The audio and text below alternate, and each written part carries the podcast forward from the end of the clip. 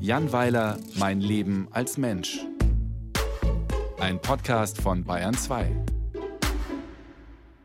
Banane in Berlin. Gerade mache ich mir Gedanken über die Frage, ob ich eigentlich ein moderner Mensch oder total altmodisch bin. Ich halte mich selbst natürlich für geradezu hypermodern, auch wenn ich finde, dass gewisse Konventionen unbedingt erhalten bleiben sollten. Ich mag zum Beispiel, wenn sich Menschen zusammenreißen und einem keine Dresche androhen, bloß weil man versehentlich auf dem Radweg steht und eine Banane isst.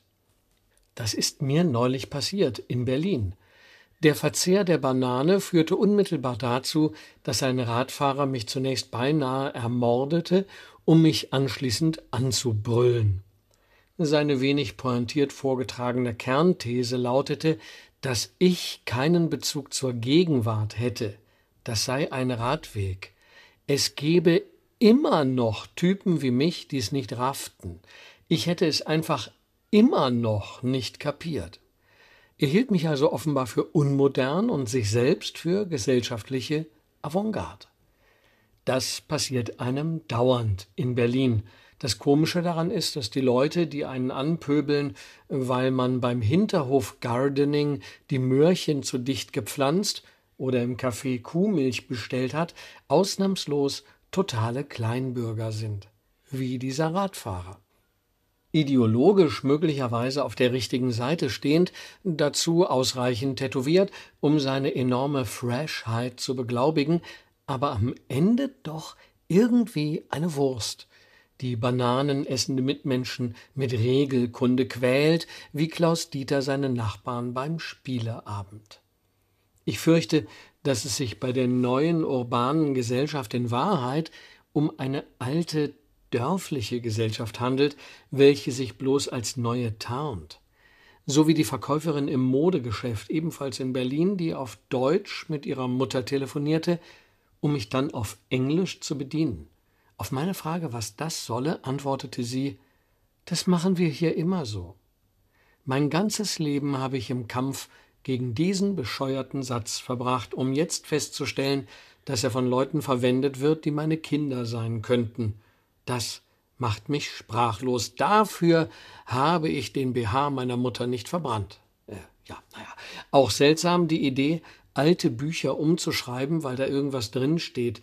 Manchmal nur ein Wort, das man heutzutage nicht mehr schreiben würde. Wenn man alte Literatur verändert, um das heutige Publikum nicht zu brüskieren, schafft man eine Vergangenheit, die es nie gegeben hat und aus der niemand etwas lernen kann. Darin aber besteht der Wert von Vergangenheit. Für diese Haltung wäre ich früher in TV-Sendungen gelatscht, um mit schrecklichen Menschen darüber zu streiten, aber darauf habe ich keinen Bock mehr. Ich nehme an keinen Auseinandersetzungen mehr teil, auch nicht mit verschwitzten Radfahrern. Es ist eine ruhige, gut gelaunte Entscheidung, wie die englische Königin, Gott habe sie selig, vielleicht gesagt hätte. Wenn Leute meinen, sie müssten selbst Gebrauchsanweisungen für Dreierstecker gendern, dann sollen die das machen. Und zu Menschen, die durchdrehen, weil auf einem Renaissance-Gemälde eine nackte Brust zu sehen ist, sage ich gar nichts mehr. Die sollen sich mit ihrem engherzigen Gemüt herumquälen, bis sie Bläschen am Mund bekommen. Ist mir wurscht. Ich beschäftige mich nicht mehr mit diesen scheinbar modernen, in Wahrheit aber vorgestrigen humorlosen Knalltüten. Ich bin damit moderne Avantgarde. Ich lasse die anderen einfach machen, was sie wollen. Zum Beispiel darf von mir aus jeder seine Banane essen, wo er möchte, sogar am Rednerpult des Bundestags. Unsere Demokratie hält das aus. Und ich höre weiterhin keine Schlager.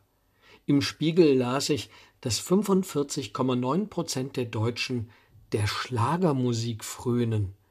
In meiner Altersgruppe sind es sogar 48,6 Prozent. Ich kenne niemanden, der das tut. Aber es muss diese Menschen geben und es sind viele, knapp 40 Millionen. Daher jetzt die Frage, kann es vielleicht sein, dass unter uns eine nicht gerade kleine Anzahl tätowierte und gepierste, gendernde, diverse Veganer wohnen, die heimlich Andy Borg, Helene Fischer und die Amigos hören?